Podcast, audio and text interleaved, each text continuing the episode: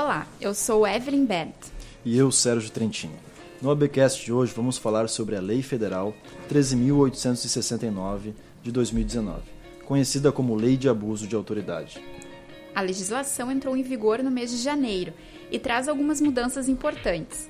A partir de agora, existe uma regulamentação que criminaliza a violação das prerrogativas da advocacia. Essa legislação nasceu de uma antiga reivindicação da OAB, foi um projeto encabeçado por Cláudio Lamac em sua gestão à frente do Conselho Federal. O texto passou a prever punição de multa ou até mesmo prisão para condutas como negar habeas corpus quando manifestadamente cabível e negar o acesso aos autos do processo ao interessado ou ao seu defensor, dentre outros pontos. Direitos do cidadão, mas que mesmo assim não vinham sendo respeitados. Agora, com a nova legislação, houve uma restrição às condutas consideradas criminosas por parte de agentes públicos ao trabalho do advogado e da advogada. Para falar mais sobre esse assunto, o ABcast recebe o presidente da Ordem Gaúcha, Ricardo Breyer, e a presidente da Comissão de Defesa, Assistência e Prerrogativas dos Advogados, Karina Contier.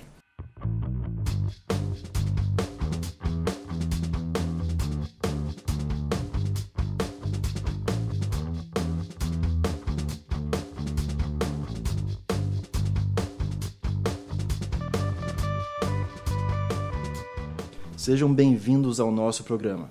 Antes de entrarmos no, no, nas minúcias da lei, o que, ela, o que ela muda efetivamente, eu gostaria de perguntar ao senhor, presidente Breyer, qual é a estrutura que a casa tem hoje para defender as prerrogativas do advogado? Como funciona a SEDAP? Queria cumprimentar o Sérgio e a Evelyn.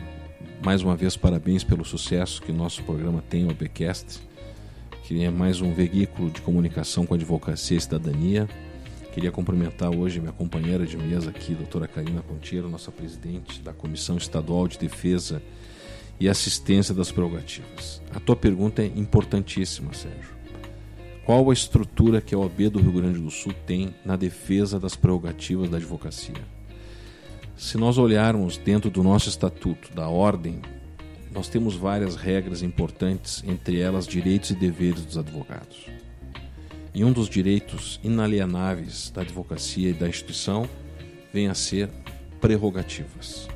Prerrogativas são o exercício profissional dentro da regra, dentro da ética.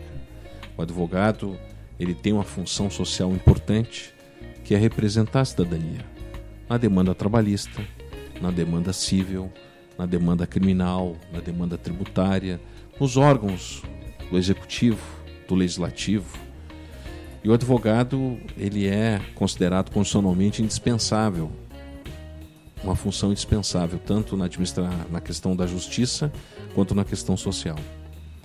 O advogado, ele tem, com a Constituição de 88, um mando constitucional que lhe dá legitimidade para o trabalho. Infelizmente, nós temos vistos, e nós temos dados aqui, depois a doutora Karina Concheiro pode falar isso, é, dados importantes é, que a comissão ao longo desses anos levanta. Essa comissão ela é uma comissão permanente de maior importância da ordem, porque trata da vida do advogado no exercício da sua profissão, quando ele arbitrariamente é impedido de exercer a sua profissão. Por isso que nós construímos isso desde 2007. Já tinha na casa antes, mas nós aperfeiçoamos isso é, com José Ramos, que foi um dos pioneiros de 2007. Depois ele infelizmente nos deixou, faleceu. Dr. Domingos Martin assume momentaneamente a prerrogativa, porque ela não pode, de alguma forma, ficar desassistida, a comissão, porque nós temos trabalhos permanentes. Uh, na sequência, o presidente Marcelo Machado Bertolucci assume a comissão, fica uma gestão é, importante. Ele cria a caravana das prerrogativas, que anda por todo o estado ouvindo os advogados e buscando ideias importantes para que a comissão possa atuar ou atuar dentro de uma realidade das necessidades da advocacia. Após, Dr. Zafre segue na sequência, Eduardo Zafre como presidente da comissão, e hoje nós temos a primeira mulher na história dos 87 anos dessa seccional a presidir uma comissão que eu digo que eu vejo como de alta importância. Nós criamos uma estrutura é, que antigamente nós tínhamos dificuldades. Por que isto? porque todos que estão trabalhando na SEDAP, os advogados, é uma profissão e uma função de doação. Nós não recebemos, digamos assim, nenhum valor econômico para estar prestando serviço à ordem. Então, todos aqueles que estão lá na comissão, na SEDAP, eles se tra trabalham, julgam todas as demandas e todos os pedidos dos advogados do Rio Grande do Sul que vêm e trazem para nós a importância de decidir se há ou não violação a prerrogativas. Então, nós temos uma comissão hoje estruturada, temos membros, muitos membros que trabalham assiduamente na comissão. Nós construímos um plantão de prerrogativas através do procurador das prerrogativas, que é um plantão de 24 horas. Significa dizer que o advogado, em qualquer lugar que esteja nesse estado, ele pode ligar para um número que está no nosso site. Esse é o número que o advogado tem que ter ao lado, o número de emergência no seu celular. E esse número, depois a gente pode passar no final, uh, trazer essa ideia de que a instituição está atenta a todo o momento em que ele, no exercício da profissão, for vítima de um cerceamento abusivo por parte da autoridade. O advogado no plantão de madrugada pode. Sim, ou numa sala de audiência, por exemplo, quando ele está vendo que ele está realizando audiência e o juiz cerceia a sua palavra arbitrariamente, sem motivo. Ele vai a um órgão público e não consegue ter acesso ao procedimento quando a Constituição e a Lei Federal do Estatuto assim permite. Ele não consegue ter acesso a um preso. Enfim, uma série de questões importantes é, que tem a ver com o exercício da sua profissão, porque ele não é um beneficiário da lei. Quem é beneficiário da lei é a cidadania. E nós vamos ver daqui a pouco, a gente pode debater um pouquinho mais, algumas figuras que esta lei nova atualizou a lei de 65, quando trata de uma lei lá atrás, criada na época militar, e que hoje, em frente a vários episódios que nós tivemos aí de violação a direitos de cidadania, se foi possível materializar nessa lei. Mas eu quero dizer que nós estamos preparados dentro da ordem, através da comissão estadual, muito bem presidida pela doutora Karina Contiero, a atender, seja pelo plantão 24 horas, pelo telefone, seja por requerimento do advogado que vem a esta casa pedir o apoio da OAB para que ela possa estar ao seu lado em temas difíceis, que ele possa sentir o peso do arbitrarismo que faz de alguma maneira intimidá-lo exercer advocacia, nós não vamos abrir mão dessa representatividade. Eu te diria hoje, seguramente, que a prerrogativa da advocacia é o carro-chefe da minha gestão. E nós vamos trabalhar nesses anos que temos pela frente, ainda mais com esta nova lei, do aperfeiçoamento cada vez mais da nossa comissão. Doutora Karina, ah, a senhora como presidente então da SEDAP, acho que pode nos trazer uh, também um relato seu sobre a sua experiência, os números de atendimentos, como a senhora vê o trabalho da SEDAP. Inicialmente é um prazer estar aqui, principalmente dividindo a mesa com o nosso presidente, né? É uma honra, uhum. como sempre, uma honra. Uh, a CEDAP ela tem uma, um viés muito protecionista do advogado. Na verdade, o exercício profissional ele vem atrelado à cidadania e a sociedade uh, tem que entender isso. E nós prestamos exatamente esse apoio para que o advogado possa trabalhar e possa exercer a sua profissão de forma plena, sem qualquer tipo de obstáculo.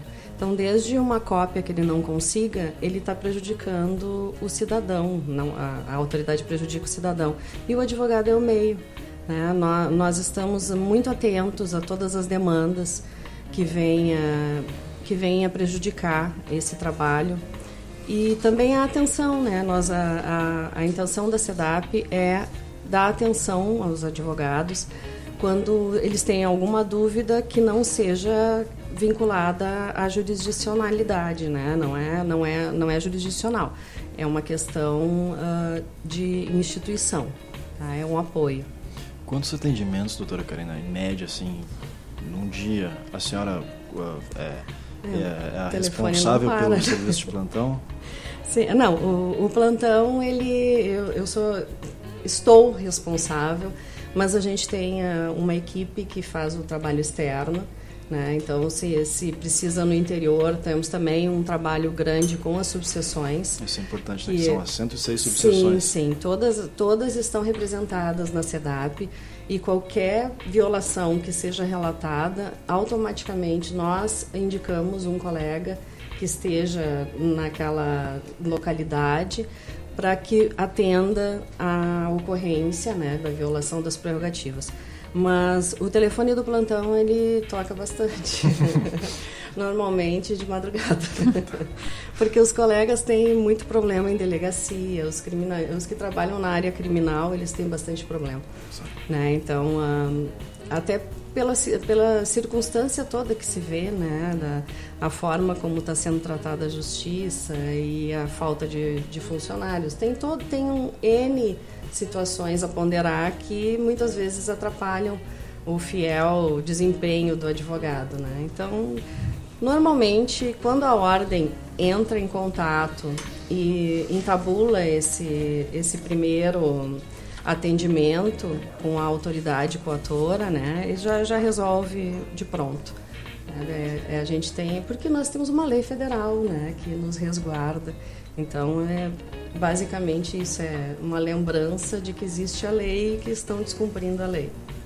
Em média, em 2019, foram quantos atendimentos, doutora? Com relação a prerrogativas, mais ou menos uns 4 mil. Mas nós temos muito mais atendimentos, porque muitos não se referem a prerrogativas. Os advogados não têm, entram em contato com a ordem buscando esse apoio, mas quando não se trata de uma questão no exercício profissional, a SEDAP não pode, não pode atuar, não, não temos competência. A senhora pode me dar algum exemplo de quando a SEDAP é acionada indevidamente? A, a SEDAP é acionada indevidamente quando, não quando o advogado não está no exercício da profissão. Quando ele entende que, por ser advogado, basta que ele tenha o apoio da SEDAP. E a gente não, não atua dessa forma, a gente atua quando está no exercício profissional. Um exemplo assim bem corriqueiro, bem comum é a balada segura. Advogados muitas vezes são detidos na balada segura, não querem fazer bafômetro ou acham que está errado serem levados para a delegacia. Contudo, não está no exercício profissional, embora fazendo um parênteses, às vezes eles tentam nos convencer que eles estão no exercício profissional e que o cliente está no carro, né? É. Isso acontece. Mas nesses casos uh, normais, uh, infelizmente a ordem não, não presta esse tipo de apoio. No caso da Blitz, só para se deter nesse exemplo, o advogado uh, uh, uh, teria o acompanhamento devido da SEDAP se ele estivesse indo lá buscar um cliente? Se não estivesse com risco de bafômetro, embriagado ou com... É, na realidade, sim. É, se, se ele só foi parado por causa de alguma coisa que, que tem a ver com exercício profissional, a gente sempre faz o atendimento. Só que balada segura a gente sabe, né? Que é, o viés é outro. Eu acho assim importante, eh, e a Karine tem, a doutora Karine tem muita experiência nisso, porque ela atua há quase 15 anos na SEDAP. É, ela sempre trabalhou na SEDAP como membro, já foi plantonista. Com todos esses grandes presidentes que eu citei anteriormente que passaram, ela estava lá junto, né? Então ela sabe bem o viés e o valor que tem dentro da comissão, a dedicação de todos que lá estão.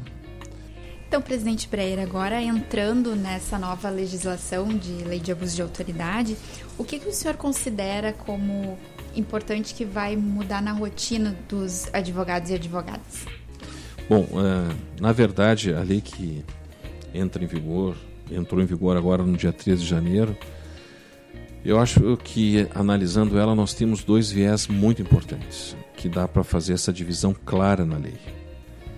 Primeiro, o cidadão. Há regras que incriminam a autoridade pública, que não respeitam os direitos do cidadão. Então, ela tem uma parte importante que isso não é dito, é que muitas vezes algumas instituições criticam a lei porque acham que vão cercear o seu trabalho de investigação, que vai dificultar a apuração de crimes. E isso eu vejo que não é verdade. Eu não estou dizendo que estão faltando com a verdade da Constituição, mas é uma ótica de visão deles. Eu quero dizer que, pelo aspecto nosso, que estamos permanentemente estudando a lei e para gerar as estruturas necessárias dentro da nossa comissão de defesa e assistência a prerrogativas, quando violada a prerrogativa do advogado, esta lei tem dois viés muito claros. A proteção do direito de imagem do cidadão, a proteção do direito de liberdade do cidadão que é arrancada por arbitrariedade. E uma parte da lei refere-se ao advogado no exercício da sua profissão. Então, eu posso, digamos assim, trazer alguns exemplos importantes desta lei e nós estamos preparando na Escola Superior de Advocacia também, logo ali para depois de janeiro, fevereiro, uh, falando com a nossa diretora Rosângela Rez dos Santos, nós temos um curso para que a advocacia possa entender um pouco mais sobre esta lei e poder, enfim, utilizar o direito de buscar o restabelecimento da sua prerrogativa violada, conhecendo bem a lei. Então, a ESA, nós vamos fazer uma construção de um curso sobre isso. Mas eu posso adiantar algumas coisas importantes que têm a ver com a cidadania. Por exemplo, o artigo 9 dessa lei, né, ela diz assim: decretar medida de privação de liberdade e manifesta desconformidade com as hipóteses legais. Isso não tem nada a ver com advogado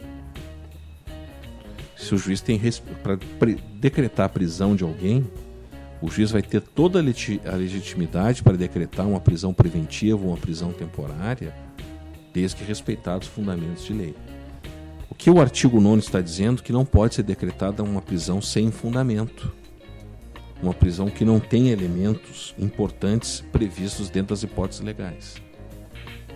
Isso restringe, sim, e protege o cidadão contra aquelas prisões que muitas vezes não têm fundamento, em que o cidadão fica preso 3, 4, 5 meses até que um tribunal de justiça julgue um habeas corpus. E aí, no julgamento pelo Tribunal de Justiça, realmente desnecessária essa prisão ou essa prisão não está em conformidade com alguns critérios legais e jurisprudenciais. Então, há de se ter uma seriedade maior sempre que nós pudermos tratar de liberdade, e não banalizar o instituto da prisão preventiva ou da prisão temporária. Depois aqui tem uma coisa fantástica nessa lei que tem a ver com o cidadão, Karina, que é o artigo 10, que quando ela fala assim, ó, decretar a condução coercitiva. O que, que é a condução coercitiva? Aquela que a autoridade vai lá e busca na residência o cidadão de testemunha ou investigado manifestamente descabida ou sem prévia intimação de comparecimento em juízo.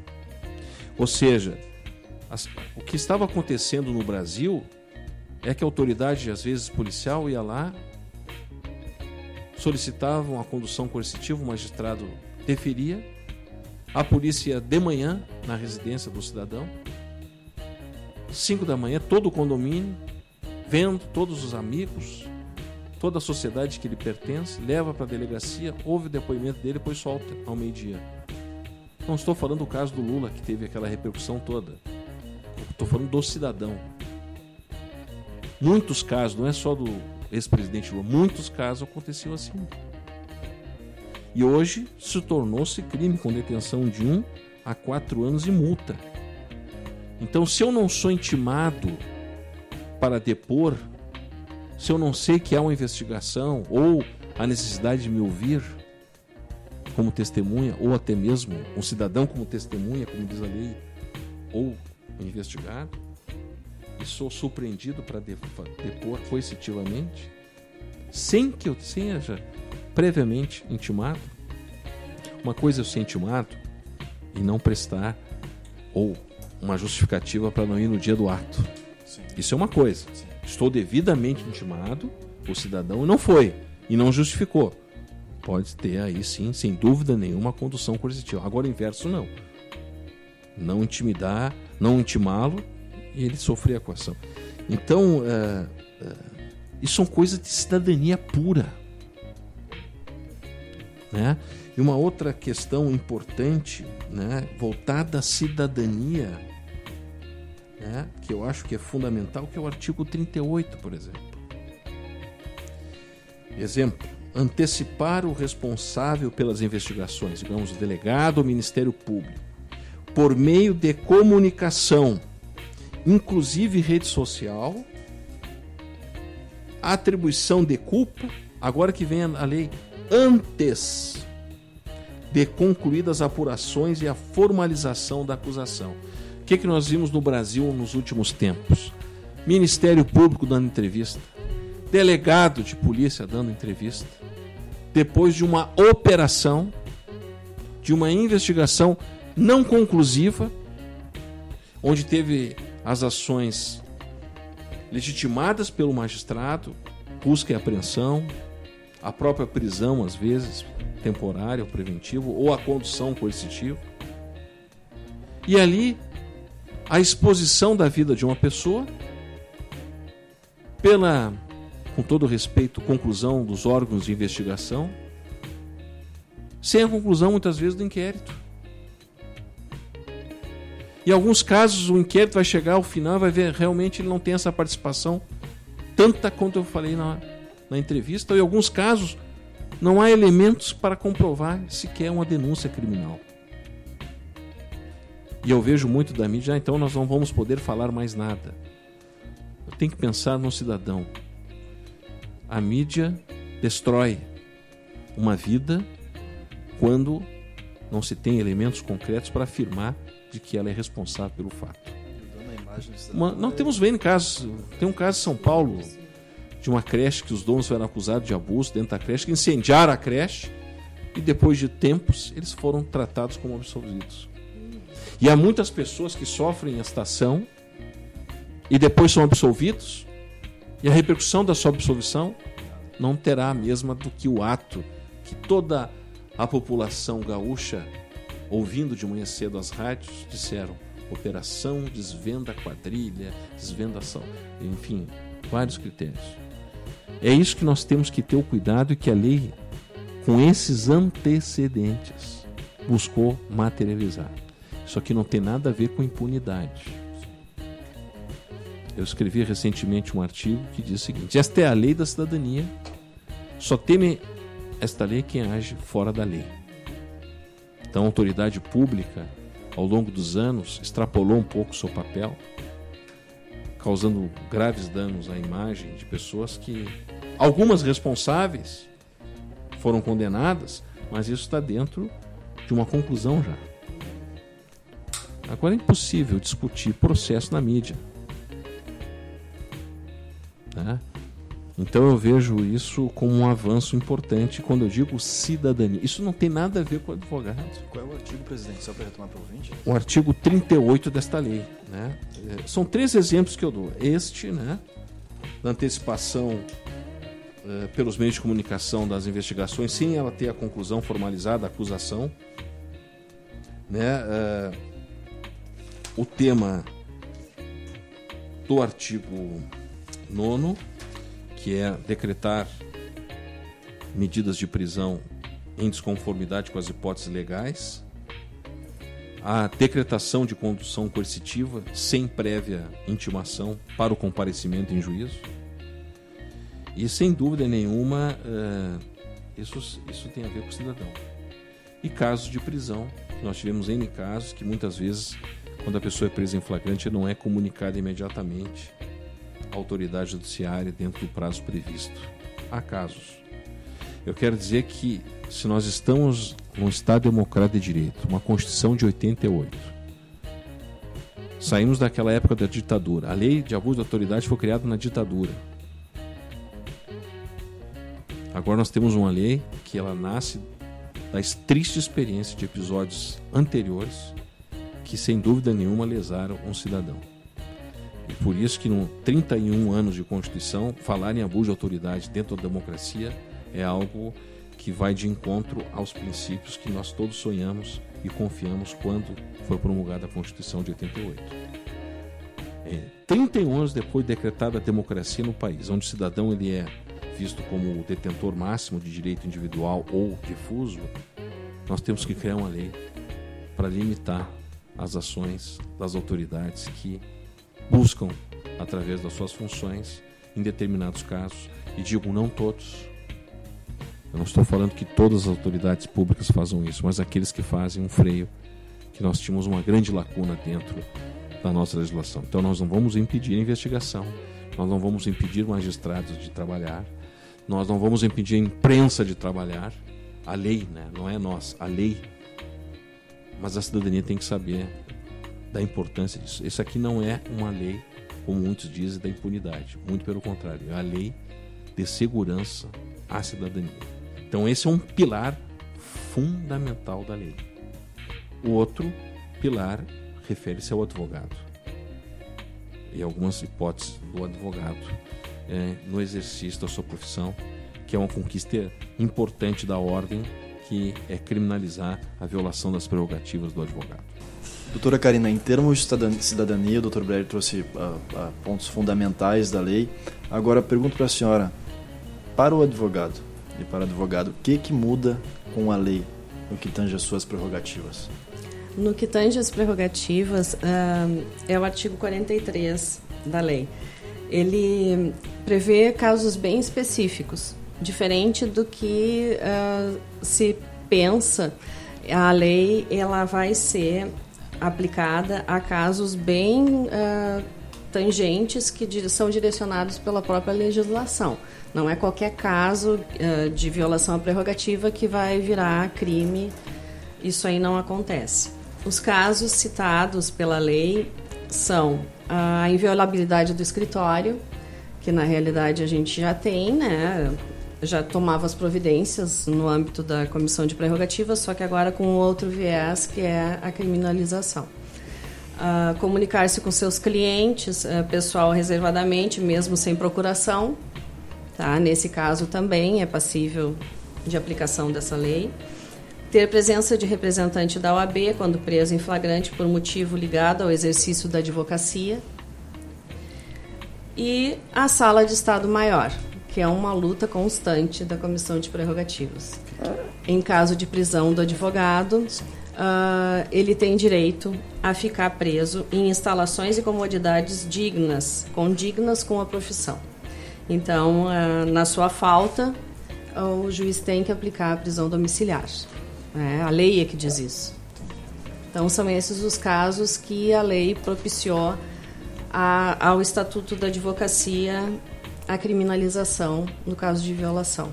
E esses que a senhora mencionou agora são do mesmo artigo? São, são os, uh, esses aqui são os casos de violação das prerrogativas. Qual é o artigo da lei, só para o nosso ouvinte? É o 43. Artigo 43. Isso, artigo 43. 43 que regulamenta uhum. as hipóteses que estão dentro do Estatuto. São esses os incisos. São, são quatro incisos, né? Uhum. O inciso 2, 3, 4 e 5. Eles já estavam no Estatuto e viraram são, lei? Não, não. É, são a, a lei trouxe esses incisos como referência para determinar quando é caso de violação a prerrogativos dos advogados.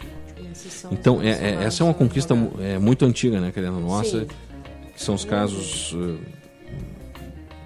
que a advocacia sempre lutou na questão da viabilidade dos escritórios, na questão uhum. uh, da sala maior, no caso de prisão, a comunicação com seus clientes reservadamente. Uh, isso é fundamental para que possa ter exercício claro, límpido no exercício da sua prerrogativa. Então, seguramente, esse artigo 43 ele regulamenta um dos casos que, por exemplo, é, que a SEDAP enfrenta, né, que ele é a comunicação com os clientes. Muitas vezes o advogado chega no plantão e ele é impedido de estar ter uma entrevista com o seu cliente. Nós tivemos problemas aqui no Rio Grande do Sul. Nós tivemos problema porque nós tivemos aquelas questões lá de pessoas que ficavam em viatura, depois foram lá para o Instituto Psiquiátrico Forense, atrás do Instituto, né, Karina? Impetramos o mandado de segurança. Teve uma, tivemos a que teve que impetrar um mandado de segurança para que os advogados pudessem ter acesso ao preso ou a pessoa que estava lá. Então, às vezes, pode ter um frator potencial, pode, mas pode ter uma pessoa que não é infrator e está presa. Né? Então, há N hipóteses. E tudo, quando se fala em prisão, entra todos.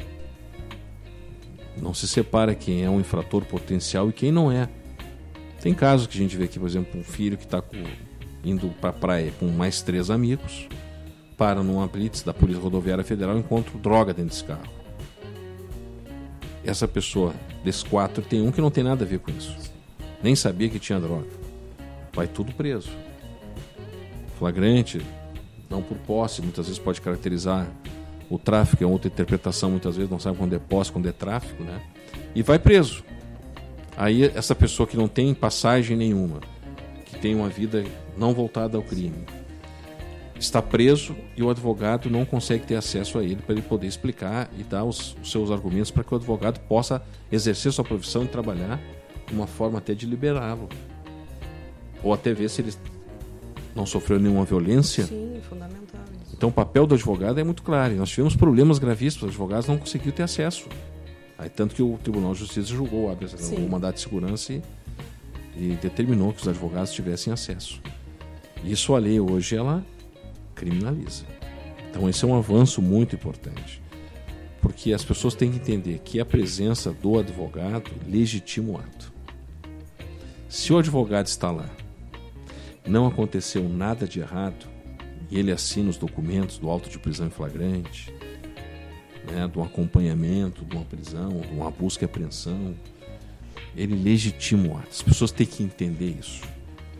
Agora, onde o advogado não tem o acesso por abuso, por arbitrariedade, está sendo colocado em risco né, a legitimidade do ato praticado pela autoridade pública. Então, tenha no advogado sempre um parceiro, né, Karine?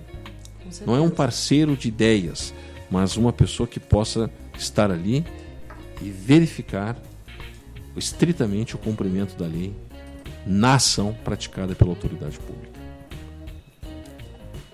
Doutora Karina, nesses quatro pontos uh, abordados no artigo 43, a gente pode dizer que são os mais comuns que o advogado tinha suas prerrogativas violadas?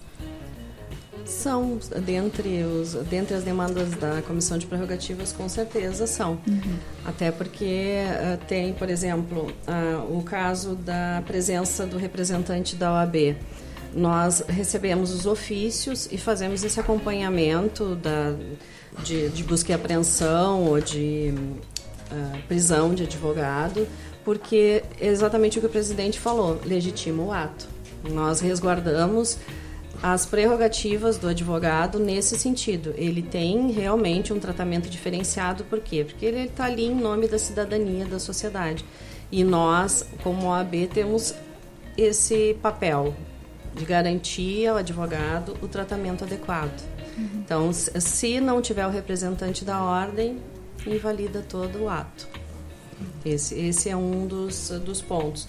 A outra, assim, comunicar-se com os clientes é é, como a gente falou, né? Agora. É, que tivemos que impetrar, impetrar o mandado de segurança, mas eh, na realidade nós tentamos todas as formas conciliatórias ante, antecipadas, sempre fortalecendo esse lado do bom relacionamento entre as instituições, só que foi necessário ir judicialmente e tivemos que atuar também judicialmente para garantir esse direito. Mas agora é crime. Além de todo o trabalho que a SADAP já realiza, né? Uh, que a senhora explicou no início, uh, como vai ser agora essa adaptação, uh, o atendimento aos advogados e advogadas com a nova legislação? A SEDAP prevê algo diferente? Sim, na realidade agregou também ao Estatuto da Advocacia um inciso. A lei veio, agregou o inciso que é específico quanto ao crime de violação uh, de, de, prerrogativa, né? no caso de abuso de autoridade. Então, uh, nós fizemos sim uma, uma adequação e o que a gente solicita aos colegas é que eles venham à ordem, né? para que a ordem tome conhecimento do, da denúncia que foi feita quanto ao crime que é feita na delegacia. Né? Então, a intenção é que a ordem participe também dessa parte, juntamente com o colega, justamente para dar esse respaldo institucional com relação à lei. Né? É, é o que se, a CEDAP se adequou, porque nós vamos ter que fazer um controle, porque são muito específicos né, os casos. Não é qualquer caso que pode ser denunciado e vai na delegacia, fala alguma coisa que é crime, é, considera crime, Muitas vezes chega na delegacia a pessoa que está atendendo não sabe que aquilo ali não, não é uma prerrogativa ou que não é um crime específico da, da, lei, da lei de abuso. Então, a ordem está uh, preparada para auxiliar os colegas nesse sentido também. Identificar o que é passível de, de crime. Muito bem.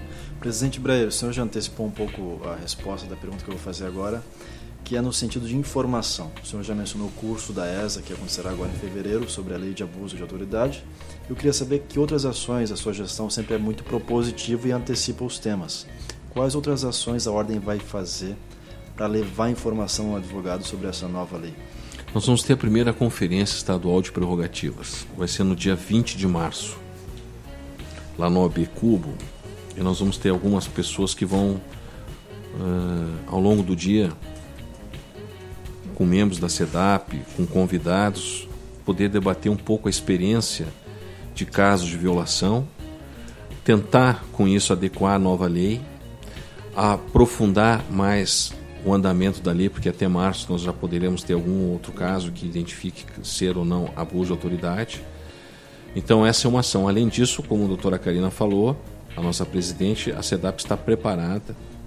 Né? Nós estamos com mais um advogado que será o procurador da SEDAP agora, para informar a advocacia quais são os casos reais de prerrogativas. Porque também eu tenho uma preocupação, porque muitas vezes o advogado por não estar informado, ele achar que é prerrogativa violada e, consequentemente, abuso.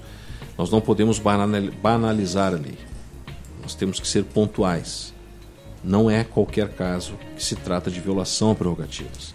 Então, com base nisso, a informação é fundamental ao colega advogado e advogada poder conhecer a lei, uh, se puder participar do curso que nós vamos construir uhum. da Escola Superior de Advocacia agora para fevereiro e também permanentemente estar atenta às notícias que estão no nosso site da OB, obrs.org.br, eh, que sempre lá nós estaremos informando. E além da nossa primeira conferência estadual que nós teremos no dia 20 de março, já passado alguns dias da, da vigência da lei, trazendo algumas experiências de pessoas importantes do cenário das prerrogativas da advocacia. Mas eu quero dizer assim, eu sei que já está já tá me dando um sinal para o encerramento. Sim, sim. A gente poderia ficar. Relógio né? aqui, eu queria dizer para ti uh, de que se essa lei veio é porque, na minha visão, os órgãos correcionais, os órgãos correcionais das instituições não foram a fundo ou demoraram muito para dar uma resposta àquele seu membro que fez um ato de abuso. Quer dizer que a OAB é a instituição que mais corta na carne nós temos mais de 6.500 advogados suspensos. Nós estamos beirando a 350 advogados escolhidos. Nós temos um tribunal de ética e disciplina atuante. O único limite que o advogado tem é a ética. O bem maior do advogado é a ética, não é o dinheiro na conta, não é o bom carro, o bom terno, é a ética. Ainda que ele possa ter muitas dificuldades no exercício da profissão, ele andando na ética, ele será um profissional sucedido. Eu quero dizer de que esta lei ela, ela veio em boa hora. Uh, acho que a cidadania já foi lesada e muito por atos de alguns algumas autoridades. Nós continuamos confiando no Poder Judiciário. Nós temos também uma boa relação com o Ministério Público, com a Polícia Civil. Nós vamos interagir com eles nesse processo da lei também, junto Sim. com a Comissão de Defesa, Assistência e Prerrogativas. Mas nós vamos atuar uh, fortemente e não vamos tolerar que o advogado e a advogada, no exercício pleno, máximo da sua profissão, dentro da ética plena, tenha restringido por um ato de abuso que a lei aqui faculta a sua, o seu exercício profissional.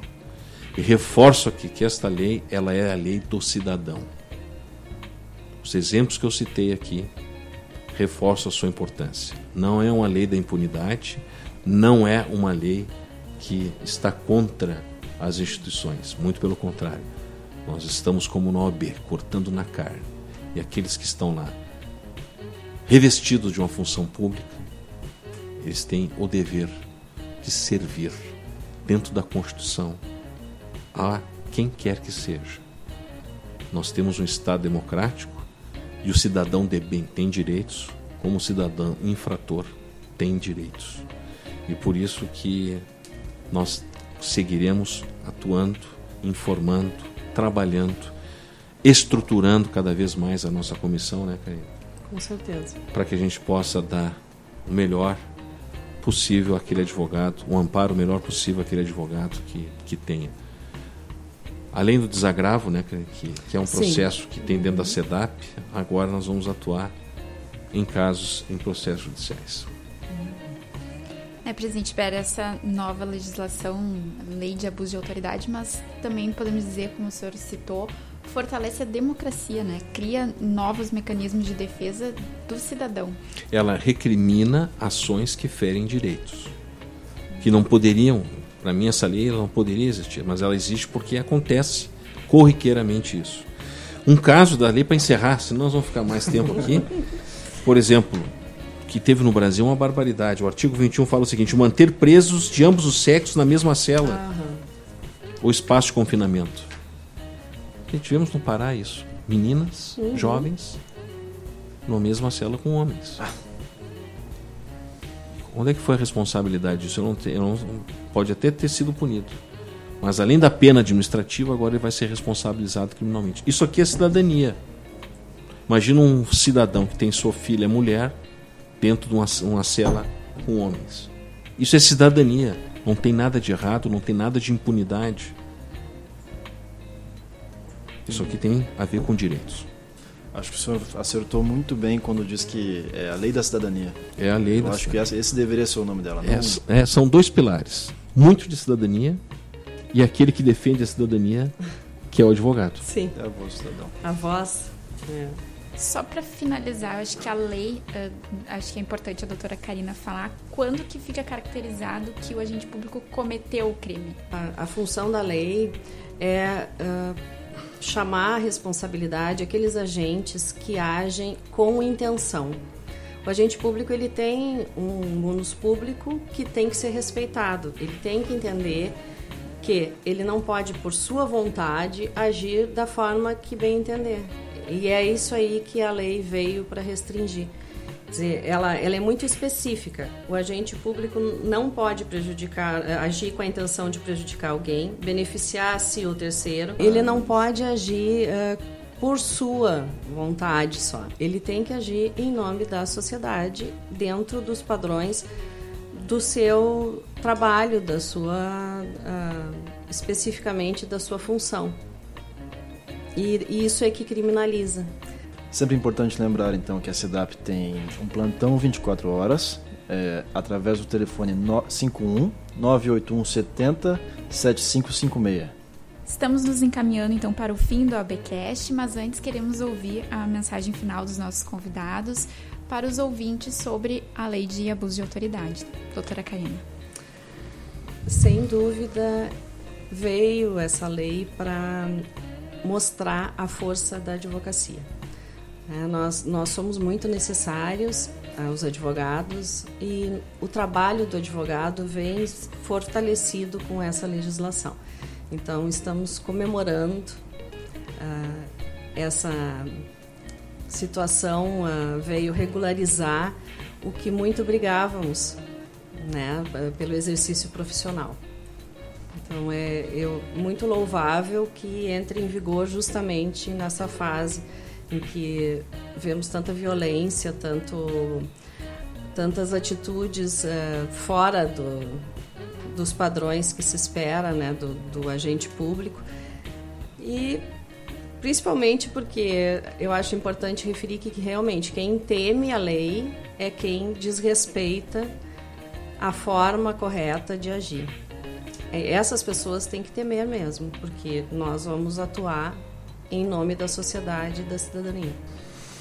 Dizer que nossa instituição está pronta para recepcionar, informar e, acima de tudo, atuar em todas as hipóteses que o colega, no exercício da sua profissão, que antes já fazíamos isso, fazendo um acompanhamento, abrindo um procedimento interno e levando até o desagravo público, muitas vezes, do colega, vítima de abuso de autoridade, vítima de violação das prerrogativas.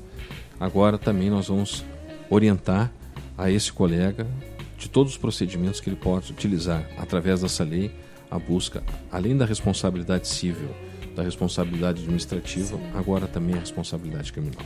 Perfeito, muito bom falar sobre uma lei que nasceu aqui da OAB Gaúcha. Isto. É importante sempre lembrar que ela nasce, nasce daqui, né, presidente? Ela, ela é um debate, né?